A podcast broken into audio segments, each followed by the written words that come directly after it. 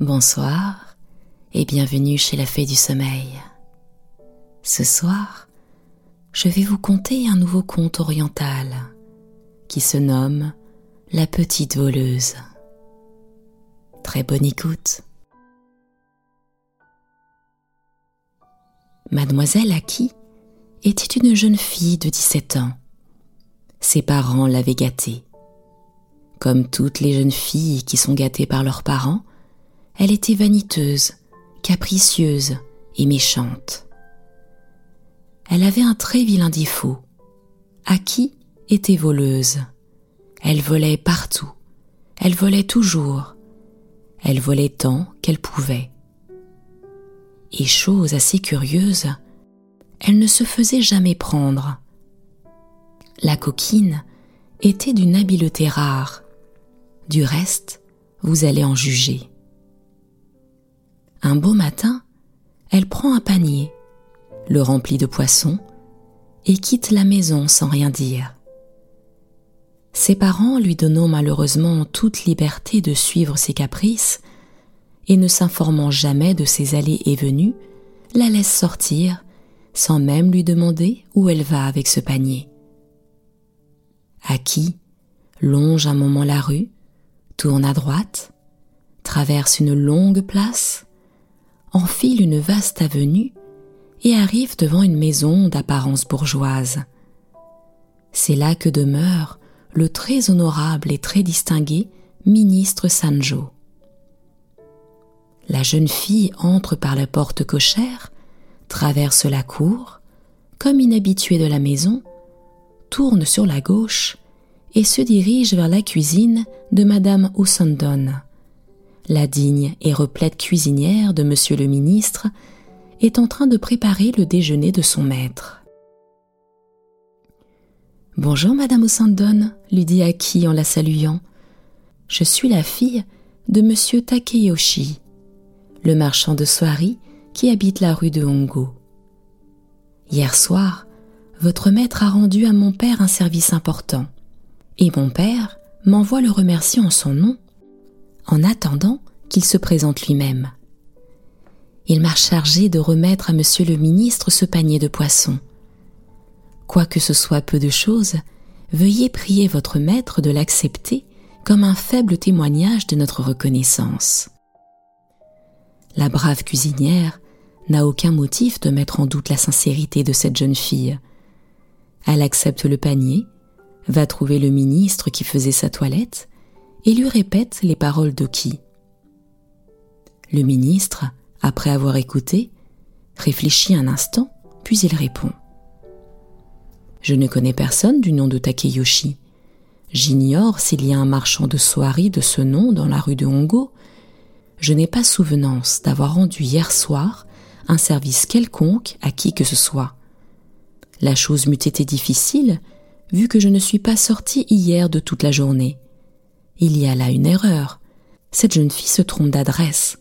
Reporte-lui son panier. Pendant que se tenait ce petit bout de conversation dans la chambre du ministre, mademoiselle Aki, restée seule à la cuisine, avait jeté un coup d'œil sur les étagères. Elle avait aperçu une petite tasse de valeur et très délicatement l'avait glissée dans les profondeurs de sa manche.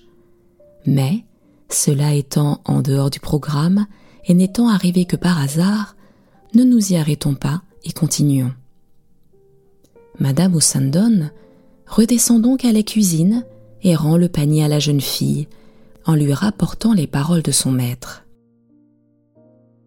C'est curieux, répondit Aki en reprenant le panier. C'est pourtant bien ici. Aurais-je mal entendu? Oh, je suis sotte. Je vais retourner à la maison et demander de nouveau à mon père. Voudriez-vous être assez aimable pour me permettre de déposer mon panier ici? Je reviendrai dans tous les cas le prendre. Il n'y a pas d'inconvénient, mademoiselle. Aki dépose donc son panier dans un coin de la cuisine, puis, saluant profondément Madame Ossandon, elle reprit le chemin par lequel elle était venue. Vous vous demandez peut-être pourquoi la rusée jeune fille a laissé son panier? Pourquoi? Je vous le donne en mille. inutile de vous creuser la tête. Vous ne devinerez pas. Mais vous allez comprendre tout à l'heure et vous ne pourrez pas en vous empêcher de penser. Oh, quelle petite coquine. D'abord, elle ne retourne pas chez elle tout naturellement. La voilà qui remonte l'avenue, enfile la rue de Sakanacho et s'arrête devant la boutique d'un horloger. Pardon, dit-elle en entrant. Je viens de la part de Madame Sanjo, la femme du ministre. Est-ce que vous avez de belles montres en or? Mais parfaitement, mademoiselle. En désirez-vous de grandes ou de petites? Voici. Ma maîtresse voudrait en voir quelques-unes de dimensions différentes pour pouvoir faire son choix. Elle est très fatiguée aujourd'hui et ne peut quitter la chambre. Il lui faut cependant une montre pour ce soir. Ne voudriez-vous pas en confier quelques-unes à votre apprenti et le prier de m'accompagner chez ma maîtresse? Je n'ai pas l'habitude de confier des montres à mon apprenti, mais si vous n'y voyez pas d'inconvénient, je puis vous accompagner moi-même. Ce sera encore mieux. L'horloger, lui non plus, n'a aucune raison de soupçonner la jeune fille. Il choisit douze belles montres, les introduit dans une boîte, enveloppe la boîte d'un beau foulard de soie, met son manteau et part avec Aki. Ils arrivent chez monsieur le ministre, entrent par la porte cochère et pénètrent dans la cour. Arrivée là, la petite rusée dit à son compagnon Comme madame est couchée, elle serait peut-être contrariée de vous recevoir chez elle. Passez-moi les montres, je vais les lui apporter. Et attendez-moi ici, ce ne sera pas long.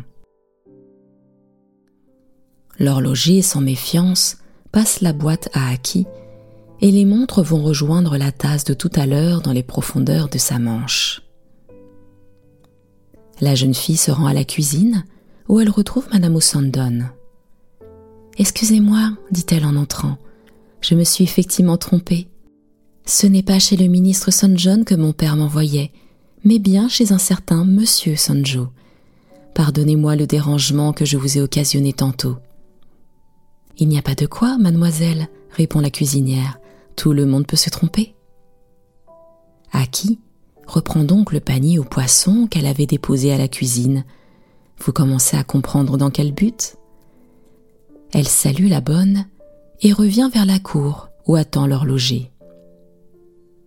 Madame est en train d'examiner les montres, dit-elle. Dès qu'elle aura fait son choix, elle doit vous faire appeler. Patientez encore quelques secondes et veuillez m'excuser. Il faut que j'aille porter ces poissons à une amie de madame. Là-dessus, elle le quitte et sort de la cour. L'horloger, qui la voit sortir, un panier de poissons au bras, alors qu'elle est entrée les mains vides, n'a pas un instant la pensée de douter qu'elle soit une domestique de Madame Sanjo. Il ne soupçonne pas, le brave homme, que dans la manche de cette fille qui vient de sortir repose insouciante les douze montres en or qu'il lui a apportées de chez lui. Il attend un bon quart d'heure, mais personne ne vient. On a l'air dans la maison de ne même pas songer à lui. Impatienté, il se rend à son tour à la cuisine. Eh bien, dit-il à la cuisinière, est-ce que madame a terminé son choix? Quel choix? Mais le choix des montres. Quelles montres Les montres que je viens d'apporter et que j'ai confiées à la jeune fille pour les faire voir à madame. Quelle jeune fille? Celle qui vient de sortir avec un panier. Celle qui vient de sortir avec un panier? Oui. Mais, mon brave homme, cette jeune fille n'est pas plus employée à la maison que moi je ne suis employée au palais de l'empereur. Et la cuisinière raconte alors à l'horloger pétrifié les antécédents de l'histoire, et pourquoi et comment cette jeune fille est sortie de la maison avec un panier. L'horloger raconte à son tour l'histoire des montres, et pourquoi et comment il se fait qu'il est là. Alors, mon pauvre homme, conclut la cuisinière, vous pouvez leur dire adieu à vos montres. Le malheureux horloger, comprenant un peu tard qu'il a été filouté, s'arrache les cheveux de désespoir, jure par tous ses ancêtres que jamais plus de sa vie il ne confiera de montre à personne. Il s'en va de ce pas faire sa déclaration à la police. La police s'est mise à la recherche de la petite voleuse. Mais la retrouvera-t-elle?